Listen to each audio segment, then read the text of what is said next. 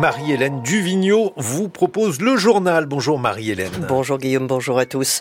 À la fin, en ce mois de janvier, de l'aide alimentaire mondiale à la Syrie, près d'un quart de la population en dépend. Mais le programme alimentaire mondial de l'ONU manque de financement. Nous verrons avec Olivier Poujade les conséquences de cette décision. Nous irons également en Israël où la Cour suprême a infligé un camouflet au Premier ministre Benjamin Netanyahou. Elle a invalidé une disposition clé de la réforme judiciaire promue par son gouvernement. Il sera aussi question dans ce journal de la guerre en Ukraine. Vladimir Poutine promet d'intensifier les frappes russes en représailles au bombardement d'une ampleur sans précédent sur la ville de Belgorod samedi. Nous retrouverons notre envoyé spécial en Ukraine, Claude Guibal. Le conditionnement du versement du RSA à 15 heures d'activité hebdomadaire ne sera pas généralisé en France cette année comme prévu. Il faudra attendre 2025 où Afia Kenich nous expliquera tout. Et puis, après ce journal, ce sera bien sûr votre question du jour, Marguerite Caton.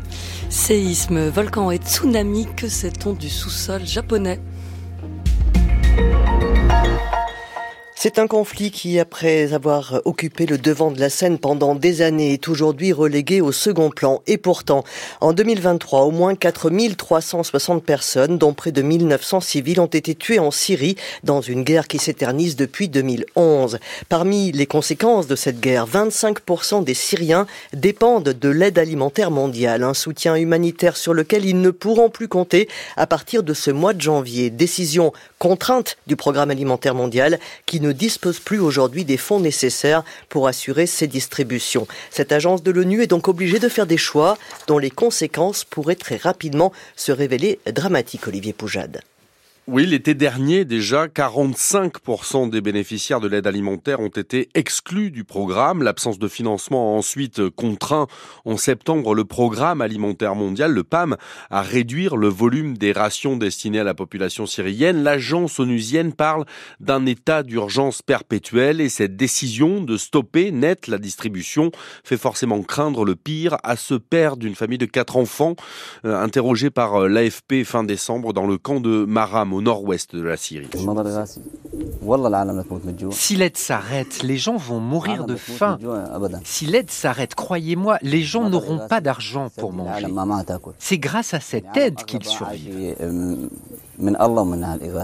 4 millions et demi de personnes dépendent directement hein, de cette aide alimentaire. La moitié sont des déplacés du conflit qui a ravagé le pays depuis 12 ans. La situation sécuritaire, la crise économique ne permettent toujours pas aux Syriens de se reconstruire. Les voilà désormais sous la menace d'une pénurie de nourriture, même si le PAM assure qu'il parviendra malgré tout en Syrie à continuer de, de soutenir les personnes en situation d'extrême urgence. Alors les Nations Unies obligées de renoncer à certaines missions faute de financement, c'est inédit Olivier? C'est en tout cas la, première fois hein, que les partenaires, euh, les donateurs répondent aussi timidement à l'appel euh, aux dons de l'ONU. L'an dernier, un tiers seulement de la somme espérée a été versée. Il y a de moins en moins d'argent, trop de crises, trop de conflits, trop de nouvelles situations d'urgence humanitaire en 2023. Le Soudan, la Libye, l'Afghanistan, sans oublier évidemment Gaza, sans oublier le nombre croissant de déplacés climatiques à travers le monde. Pour cette année 2024, l'ONU a donc d'ores et déjà pris la décision de cibler, de choisir l'extrême urgence parmi l'urgence. 40 milliards d'euros d'appel aux dons, 10 de moins que l'an passé, avec l'espoir de convaincre, de sensibiliser plus de donateurs et tenter de maintenir un filet de sécurité humanitaire de plus en plus fragile. Olivier Poujade de la rédaction internationale de Radio France. En Israël, la Cour suprême annule une loi adoptée en juillet dernier. C'était la pierre angulaire de la réforme judiciaire du gouvernement. Cette décision controversée, qui intervient en pleine guerre, est un revers pour le Premier ministre israélien Benjamin Netanyahou. Décryptage de Michel Paul, correspondant de RFI à Jérusalem pour France Culture. La Haute Cour de justice israélienne abroge la loi qui supprimait la clause de raisonnabilité, un des éléments clés de la réforme judiciaire qui avait profondément divisé le pays l'année dernière. Une décision à une voix près des juges de la Cour suprême, mais une forte majorité de ces juges estiment que les lois dites fondamentales qui font office de constitution en Israël peuvent être invalidées par la plus haute instance judiciaire israélienne. La clause de raisonnabilité, quant à elle, permet le contrôle du pouvoir judiciaire sur les décisions de l'exécutif et du législatif. La droite israélienne pensait que la décision ne devait pas être prise en pleine guerre. La position de la Cour va à l'encontre du désir d'unité du peuple, souligne le Likoud, le parti du Premier ministre israélien.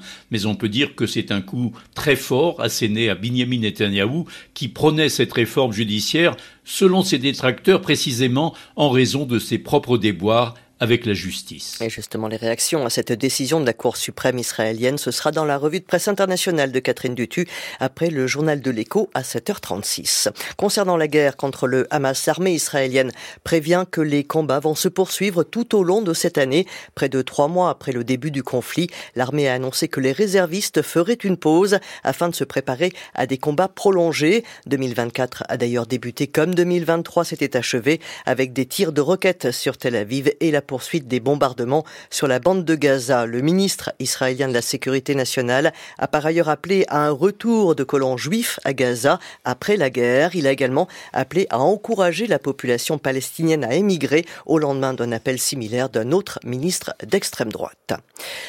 Aucun crime contre les civils ne restera impuni. Vladimir Poutine a promis hier d'intensifier les frappes russes en Ukraine en représailles au bombardement d'une ampleur sans précédent de la ville russe de Belgorod. Dans la nuit, les explosions ont retenti à Kiev au moment où l'Ukraine tentait de repousser une attaque de drone sur sa capitale. Une escalade des hostilités qui se met en place. Le récit de notre envoyé spécial en Ukraine, Claude Guibal.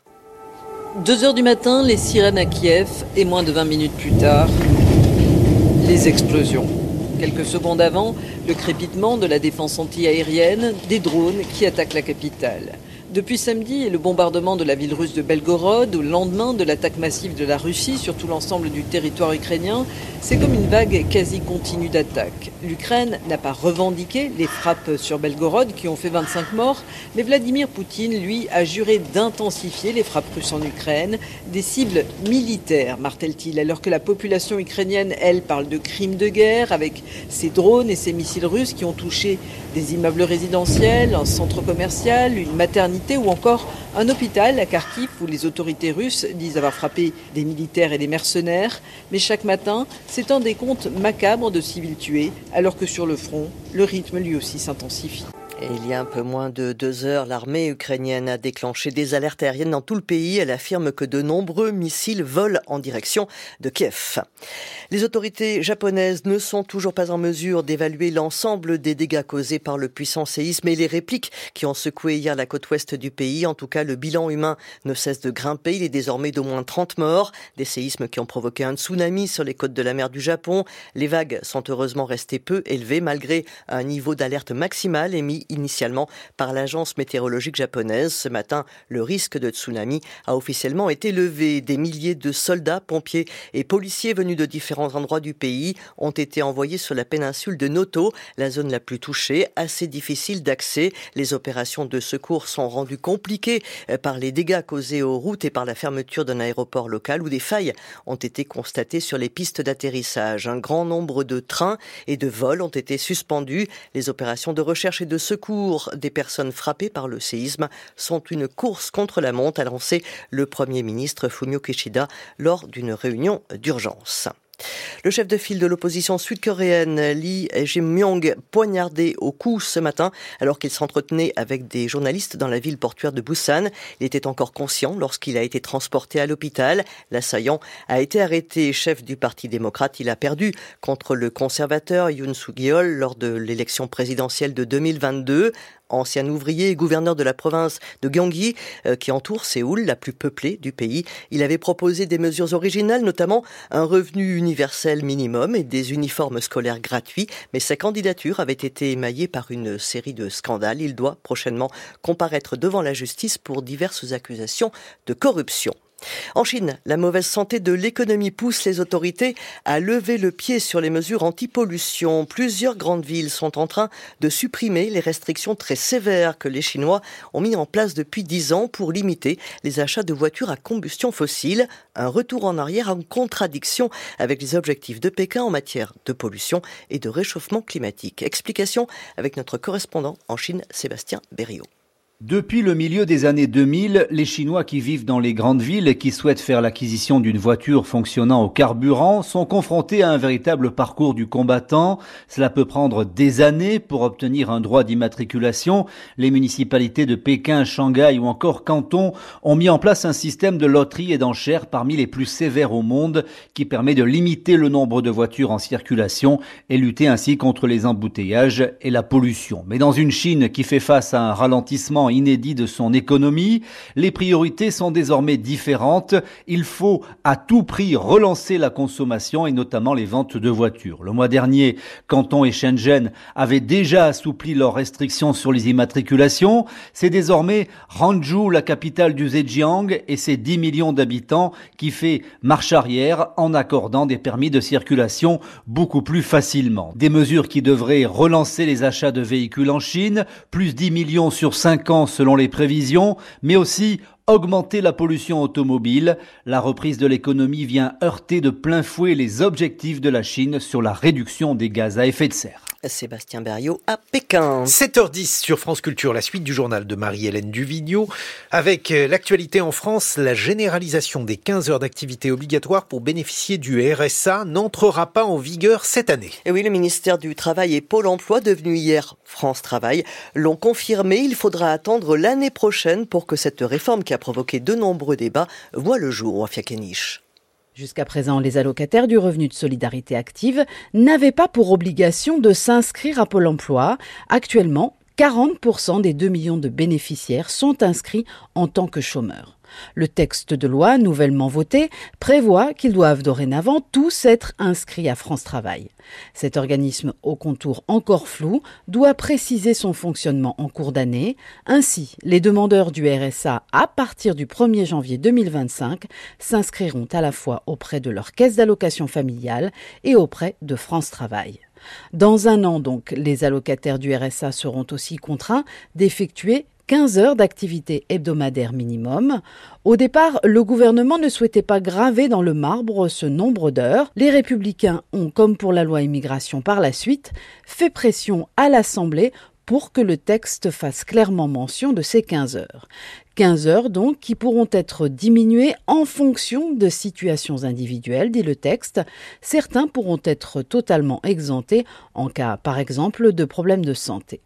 Ce n'est pas du travail gratuit ni du bénévolat, mais des activités de formation ou d'insertion à répéter tout au long des débats le ministre du Travail Olivier Dussopt. Quant à Martin Hirsch, l'initiateur du RSA et ancien haut-commissaire aux solidarités et à la jeunesse, il estime que transformer un allocataire en une main-d'œuvre sans droit est une régression sociale. Près de 30 000 migrants ont rejoint illégalement les côtes anglaises en 2023 en traversant la Manche sur des embarcations de fortune. Un bilan à forte baisse par rapport à 2022 qui avait été une année record avec plus de 45 700 migrants ayant fait la traversée. Environ 20% de ceux arrivés sur les côtes anglaises l'an dernier sont originaires d'Afghanistan. Ces chiffres sont suivis de près au Royaume-Uni où les gouvernements conservateurs successifs ont promis de reprendre le contrôle des frontières après le Brexit. L'immigration s'annonce d'ailleurs comme un sujet clé de la campagne pour les élections législatives qui devraient avoir lieu cette année. Le Premier ministre Rishi Sunak a d'ailleurs promis d'arrêter les traversées de la Manche par des migrants clandestins.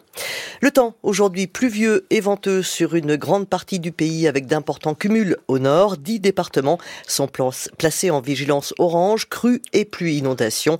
La vigilance crue concerne le Pas-de-Calais et le nord dont les sols sont déjà gorgés d'eau. Quelques timides éclaircies cet après-midi dans l'extrême sud. Les températures 4 à 10 degrés en général au lever du jour, quelques gelées possibles au pied des Pyrénées, de l'intérieur du Languedoc-Roussillon à la Provence et dans les Alpes cet après-midi, il fera de 10 à 14 degrés en général, 15 à 18 sur la Côte d'Azur, la Corse et le sud de l'Aquitaine. Voilà pour le journal, la suite des matins de France Culture, c'est avec vous Guillaume Erner. Merci Marie-Hélène Duvigneau. Dans quelques secondes, la question du jour de Marguerite Caton, séisme, volcan et tsunami. Que sait-on du sous-sol japonais?